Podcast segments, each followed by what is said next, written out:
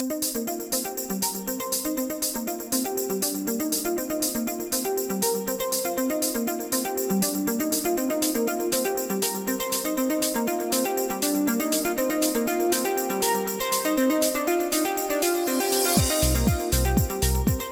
Y en este Club de Ciencias de hoy queremos prestar especial atención a lo que sería la investigación en sanidad, especialmente porque hoy es el Día Mundial de la Salud. Tenemos en los estudios de Onda Regional a Pablo Pellegrín, es un director científico del Instituto Murciano de Investigación Biosanitaria y nos va a hablar de las funciones de este, de este instituto, que tiene de hecho ahora mismo cerca de 150 proyectos en activo, en torno a 900 investigadores en él. ¿Qué tal? Muy buenos días. Muy buenos días. Eh, primero, nos gustaría que nos hiciera una presentación. Hemos introducido eso. La cifra llama la atención: 898 investigadores, 152 proyectos ahora mismo, ensayos clínicos o estudios clínicos alrededor de 400. Eh, coméntenos cuáles son los objetivos de este instituto. Bueno, el, principal objetivo del instituto es obviamente eh, fomentar la investigación biosanitaria, la investigación en el ámbito de la salud. Por tanto, encaminado a buscar nuevos fármacos y nuevos eh, dianas pronósticas que nos permitan un mejor, una mejor identificación de las enfermedades a tiempos eh, cortos. El instituto se, se, enmarca en siete grandes líneas de investigación. Por tanto, lo, eh, tratamos desde enfermedades cardiovasculares hasta hemostáticas, cáncer, inflamación. Es muy amplio. Físicamente, la mayor parte ¿no? de, de, lo que sería el lugar de trabajo está vinculado al Hospital Virgen de la Rexaca, pero ¿tienen profesionales de este centro o también de otros centros sanitarios? El, instituto es una, es una unión entre el Hospital Virgen de la Risaca, apoyado por el Servicio Murciano de Salud y la Consejería de Sanidad, y la Universidad de Murcia. Por tanto, también tenemos profesionales eh, y muy importantes procedentes de la Facultad de Medicina de la, de, la, Universidad de Murcia, pero también de otras facultades como de Veterinaria o de Ciencias Biológicas nos gustaría que nos comentara también un poco más de esas grandes líneas que abarca que nos ha mencionado antes. Eh, nos ha mencionado, por ejemplo, el terreno de la inflamación, que sería también el campo de trabajo más vinculado a su investigación, ¿no? Pero ¿cuáles serían también las otras áreas que ustedes tratan? Pues como he dicho antes, hay siete áreas principales y la primera área trata sobre hematología y oncología clínico experimental y genética clínica. El segundo área es sobre enfermedades cardiovasculares y respiratorias. Luego tenemos un tercer área de enfermedades digestivas y endocrino-metabólicas y un cuarto área de neurociencias y órganos de los sentidos. Luego tenemos un área de epidemiología, salud pública y servicios de salud, un área en inmunología, microbiología y enfermedades infecciosas y otro gran área en, biotecnología y aplicaciones sanitarias de biociencias. Por tanto, como puedes observar, hay una gran multidisciplinaridad dentro del instituto.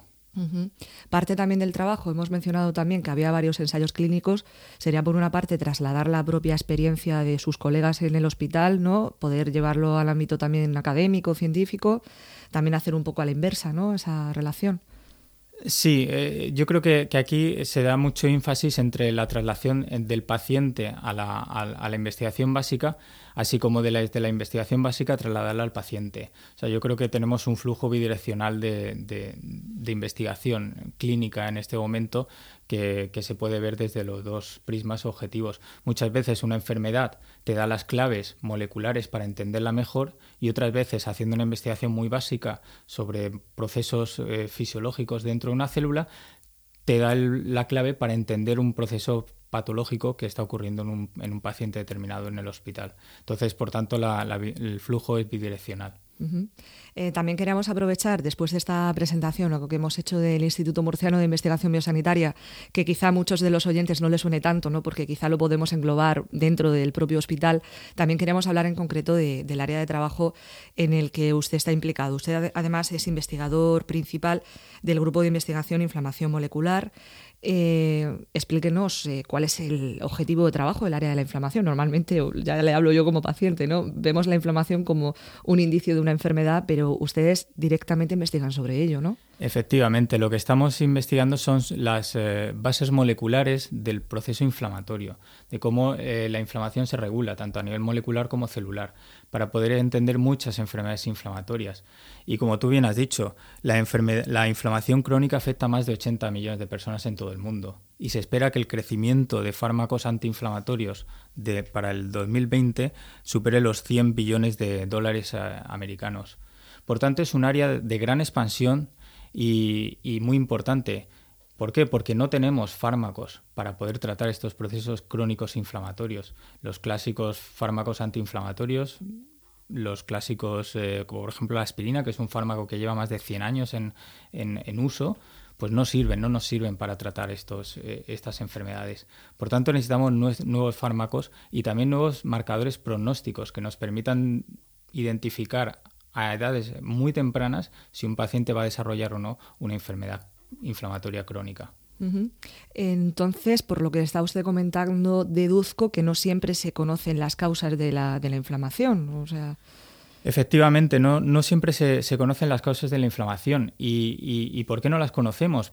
Principalmente porque la, la, inmunología se ha desarrollado en el ámbito de reconocimiento de patógenos. Si tú te infectas con un virus, una bacteria, pues obviamente el sistema inmunitario va a, atacar este virus o esta bacteria, va a reconocerlo. ¿Por qué? Porque no es propio. Y eso es lo que ha sentado las bases de la inmunología. ¿Qué es lo que hemos descubierto ahora y por qué está tan en, boga la inflamación? Porque el organismo es capaz de mimetizar señales similares a los patógenos para inducir una respuesta inflamatoria. Entonces, eh, estaríamos en una situación en que el organismo crea estas señales para inducir una, una, respuesta inflamatoria. Estas señales se producen porque algo no va bien. Es una señal de peligro. Y eso es lo que estamos entendiendo hoy en día, que el sistema inmunitario se activa en respuesta a situaciones de peligro más que en respuesta a patógenos. Porque, por ejemplo, respuesta a patógenos, las moléculas que desencadenan el reconocimiento de estos patógenos las tenemos también, por ejemplo, en la flora bacteriana que tenemos en el intestino o en la piel. Y el sistema inmune es tolerante ante esa flora. ¿Y por qué? Porque no es peligrosa. En el momento que hay un peligro es cuando el sistema inmunitario se activa. Y este peligro puede venir por una infección o puede venir por una señal que genere el propio organismo porque tengas un desbalance metabólico. Y de hecho muchas enfermedades metabólicas se están explicando hoy en día desde un prisma inflamatorio. Y enfermedades como por ejemplo la diabetes se está viendo que es una enfermedad producida eh, por un exceso de inflamación crónica a lo largo del tiempo. Por tanto, la diabetes podríamos decir y podríamos curarla también con fármacos antiinflamatorios. Pero suponemos que esas áreas ¿no? de, investigación serán muy prematuras, vamos, que todavía no, no podremos nosotros verlo. ¿no? En el caso, por ejemplo, de la diabetes, fuera de micrófono, me ha comentado también el caso de la enfermedad de Alzheimer, ¿no? que también la habían relacionado con la inflamación. Sí, efectivamente. Hoy, hoy podemos afirmar que la enfermedad de Alzheimer también es un proceso inflamatorio. ¿Y cuál es el problema? Más que no, lleguemos a tiempo, es que estas enfermedades cuando dan la cara ya están muy desarrolladas. Por tanto, es muy difícil ya tratar algo que está muy dañado. Estas enfermedades las tendríamos que tratar 8 años o 10 años antes de que aparecieran. Y por eso es muy importante tener marcadores pronósticos tempranos de, estas enfermedades. No obstante, como te he dicho, el crecimiento de fármacos antiinflamatorios a nivel global, a nivel mundial, está creciendo muchísimo. Y hoy en día estamos desarrollando y nuestro grupo está testando nuevos eh, compuestos que son muy potentes bloqueando estas nuevas rutas inflamatorias que se saben que se activan en estos procesos patológicos.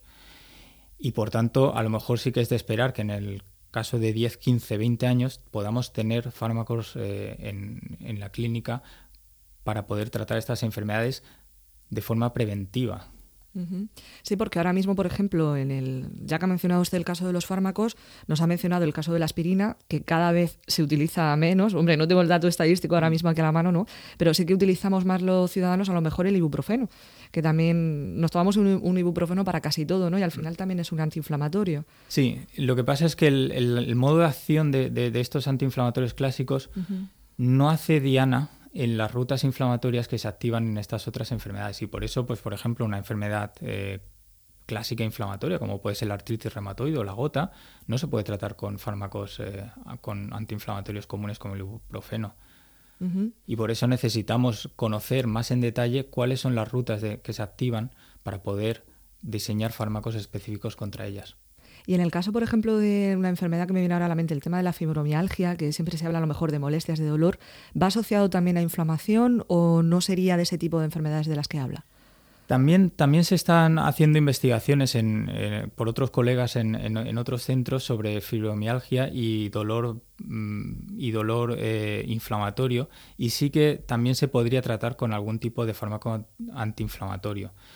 Lo que pasa es que estas enfermedades tienen un componente muy, eh, digamos, son poligénicas porque hay muchos genes involucrados, hay muchas rutas involucradas y la inflamación puede estar agravando este proceso, pero a lo mejor eh, se ha visto que no tiene por qué ser la causa.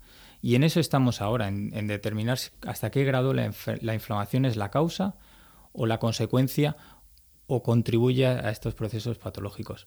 Lo que sí que sabemos es que quitando parte o suprimiendo parte de esta respuesta podemos lograr una mejoría. Ha mencionado usted la relación entre inmunología y también inflamación. Eh, desde fuera nos puede costar un poquito más entenderlo. Ha relacionado también un poco por la respuesta del propio organismo. Eh, ¿Qué es el sistema inmune? ¿Cómo funciona? ¿Y cuál es la relación que tiene con su área de investigación? Pues obviamente lo, eh, tiene todo. El sistema inmunitario es el principal sistema que induce la, respuesta inflamatoria. Aunque determinados tejidos o órganos donde se produzca esta inflamación van a modelar la respuesta concreta inflamatoria que se va a producir. Pero el sistema inmunitario es el principal sistema que induce la, inflamación.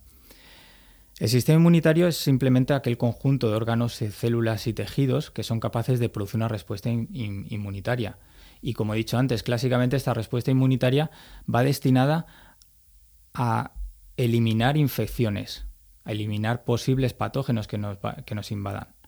Y como os he dicho antes, si tenemos una desregulación metabólica también tenemos señales endógenas del propio organismo, que no necesitamos ahora ningún patógeno, que van a activar el sistema inmunitario y van a inducir una respuesta inflamatoria. La inflamación es la base de la inmunidad. Sin inflamación no tienes prácticamente inmunidad. La inmunidad la conocemos mucho por la producción de anticuerpos. Cuando tú recibes una vacuna, tú produces anticuerpos contra un patógeno y así estás protegido porque tienes una memoria inmunológica. Pues la producción de estos anticuerpos, si no tienes respuesta inflamatoria, prácticamente sería cero.